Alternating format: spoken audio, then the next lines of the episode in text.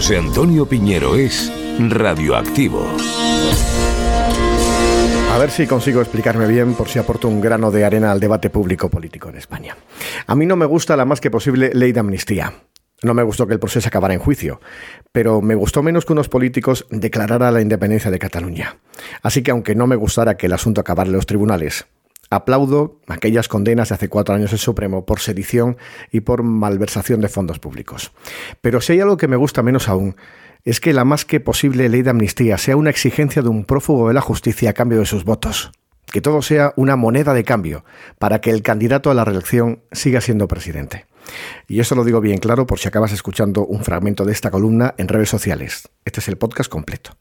Esta es una opinión que pueden compartir más o menos oyentes, pero es solo una opinión. Y es aquí donde merece la pena recordar otra opinión de alguien infinitamente más importante y más inteligente que yo, que sabe el profesor José Antonio Marina. ¿Es verdad que todas las opiniones son respetables? No. Lo que es respetable es el derecho a exponer tu opinión sin que haya una inquisición. La respetabilidad de las opiniones depende del contenido de las opiniones. Nunca he participado en una manifestación. Toda mi vida adulta he trabajado como periodista y siempre que he asistido a una manifestación, me gustara o no, ha sido para contarla. Es evidentemente un derecho constitucional, valoro su simbolismo, pero otro día, si queréis, podemos debatir sobre su efectividad. Así que estando en contra de la amnistía y respetando el derecho a manifestarse, sube el volumen.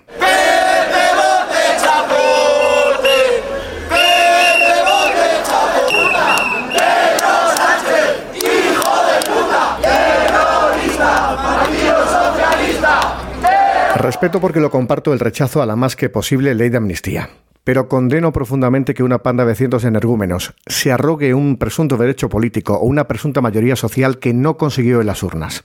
Y además no lo puedo respetar, porque a los que gritan no les gusta que lo contemos. muertos de ETA, muertos de ETA, muertos de ETA, Arnaldo Tegui asesino. De momento son los confirmados. Luego también hemos visto cómo la policía ha tenido que llevarse a otras personas. Muy complicado seguir con esta conexión. Muchísimas gracias y cuídate mucho.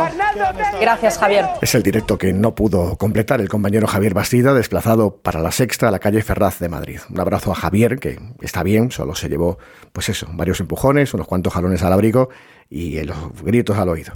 Javier fue víctima de una mala costumbre cada vez más extendida, ¿eh? la de ahogar la voz del mensajero, la de no respetar el derecho a la información de los demás por el canal que uno elija. Así que todo el mundo tiene derecho a manifestarse. Sí. ¿Todas las manifestaciones son respetables? Por supuesto que no.